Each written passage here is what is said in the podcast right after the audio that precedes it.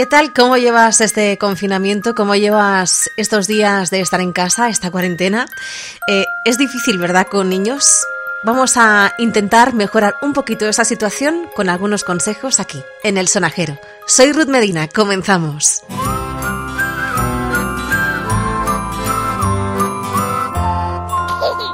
El sonajero con Ruth Medina. Cadena 100. Si ya de por sí los peques son un terremoto, estando en casa encerrados y sin poder salir, los pobrecitos están un poquito nerviosos. ¿Qué podemos hacer con ello? Pues vamos a intentar mantener horarios. Ya sé que es difícil en casa, pero hay que intentar hacerlo. Eh, yo con el pequeñajo hago lo mismo que cuando lo llevaba a la guardería. Lo despierto a la misma hora, le doy el desayuno a la misma hora, se acuesta y, y echa sus siestas a las mismas horas y también establecemos una rutina de tareas y de juegos. Es un buen momento para que conozcamos mejor en qué son fuertes nuestros niños, qué les hace felices, qué les gusta más, qué les gusta menos, y trabajar todos estos aspectos. Los psicólogos nos dicen que tenemos que explicar esa nueva situación en casa. Hay que explicarles de la manera más sencilla qué está pasando, lógicamente en sus palabras, con ejemplos sencillos para que lo entiendan. Lógicamente, estamos en una situación todos un poquito difícil y nos invade un poco el miedo, porque al final es algo desconocido, es algo que no nos había pasado nunca, esto de estar encerrados en casa sin poder salir. Y claro, si ya de por sí a nosotros nos da un poquito de miedo y nos genera inquietud, ellos lo van a notar esas emociones intensas que tenemos durante estos días en casa, porque al final nosotros también nos volvemos un poquito locos sin poder salir, eh, los peques lo notan. Así que hay que intentar, eh, en la medida de lo posible, que no nos pueda el estrés. Sé que es fácil decirlo y difícil hacerlo, pero hay que intentarlo. Por ejemplo, a la hora del teletrabajo, que es un poquito complicado trabajar en casa, porque la verdad es que ellos mm, no entienden que no se puedan mover y no entienden que estás trabajando. Entonces, eh, justo en esos momentos es cuando deberíamos a lo mejor eh, montar como diferentes áreas en casa, ¿no? Pues por ejemplo, los peques en una mesita con unos colores y unas láminas para que puedan hacer dibujos y les encomiendas una tarea. A ver, hoy tenéis que dibujar, no sé, me lo invento, un paisaje con muchos árboles y una casita en la montaña. ¿Vale? Entonces, ellos van a estar entretenidos y además para ellos es, como un reto porque tú les estás diciendo algo y ellos se esmeran, ¿eh? En hacerlo y además seguro que te van a venir y te van a decir, mami, mira qué chulo, a que me ha quedado bien. Entonces, los mayores deberíamos estar trabajando nuestras cosas, con nuestro ordenador, con nuestros papeles, con todo lo que tengamos que hacer y ellos en otra zona trabajando también a su manera esa rutina que hacen en el cole, porque al final en el cole, en las guardes, también los pequeñitos hacen cosas, hacen fichas y tienes que intentar que eso no lo pierdan.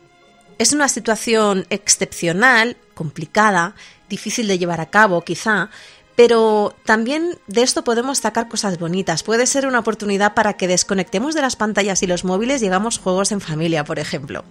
Hay una cosa que hicimos en, el cole cuando yo era pequeña que me encantó. Lo, lo guardo en la memoria como una cosa súper chula y de haber creado un juego.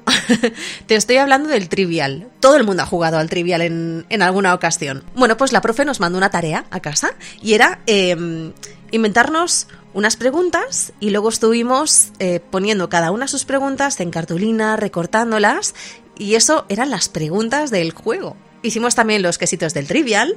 Eh, estaba súper divertido. Y además, claro, cada uno se encargaba de un área. Ya sabes que en el trivial hay diferentes categorías. Pues uno hacía lengua, otro hacía matemáticas, otro geografía. Y la verdad es que estuvo súper chulo. Y luego, ¿tú sabes la ilusión que hace jugar con un juego que has hecho tú? Es una pasada yo te lo propongo, que hagáis un trivial en casa, quien dice un trivial dice cualquier otro juego, de preguntas en los que los peques puedan participar, inventarse sus propias preguntas. Bueno, y vas a alucinar con las preguntas que hacen, porque no se nos ocurre a los mayores, ¿eh?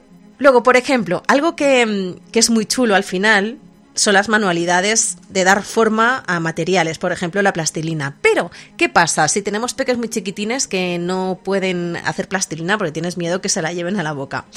Pues eh, a mí se me ocurre que mm, hagamos una pizza entre todos para la cena, por ejemplo, para comer en familia, y tú les, les enseñes, les hagas un bol con, con, harina, con agua, y que vayan haciendo ellos la masa, le van dando forma. Y para los chiquitines chiquitines, les das este cachito de masa, que al final es agua y harina, eh, y para que puedan trastear con las manos. Ya verás qué ilusión les hace. Otra cosa que les, que les gusta mucho es, por ejemplo, en una cartulina negra, pintar con yogur. Fíjate qué cosa más sencilla, una cartulina negra y yogur. Luego, ¿qué más cosas? Pues puedes montar como mm, un gimnasio para peques en casa o una pista de baile. Puedes organizar un ratito de baile y que cada día sea uno de tus hijos el coreógrafo o la coreógrafa. Ya verás, además se ponen a mandar de no, no, este paso no es así, ahora tienes que girar, no, te has equivocado. Ese tipo de actividades son súper chulas y te sacan una sonrisa en tiempos de crisis, de verdad, que es algo que tenemos que hacer, sonreír a pesar de todo. Ya sabemos que esto eh, tenemos que pasarlo, esperemos que lo pasemos lo más leve posible lo más rápido posible y que en las familias no falte la diversión, no falte el cariño, no falte el amor y que no falte la música. No sé si con esto te ha ayudado un poquito. Eh, en mi caso, ya te digo que es una revolución el pequeñajo en casa, pero bueno, eh, saldremos de esta y luego nos acordaremos y, y diremos, ¿te acuerdas de aquella vez que estuvimos en casa tantos días sin poder salir? Y verás cómo valoras las cosas de otra manera. Bueno, ya sabes, eh, todos tus mensajitos, eh, todas tus consultas, dudas, aportaciones que quieras hacer, tienes un buzón de correo a tu entera disposición, el sonajero arroba cadenación.es. Que sea lo más rápido posible esta situación y mucho ánimo, familias. Besos de Ruth Medina.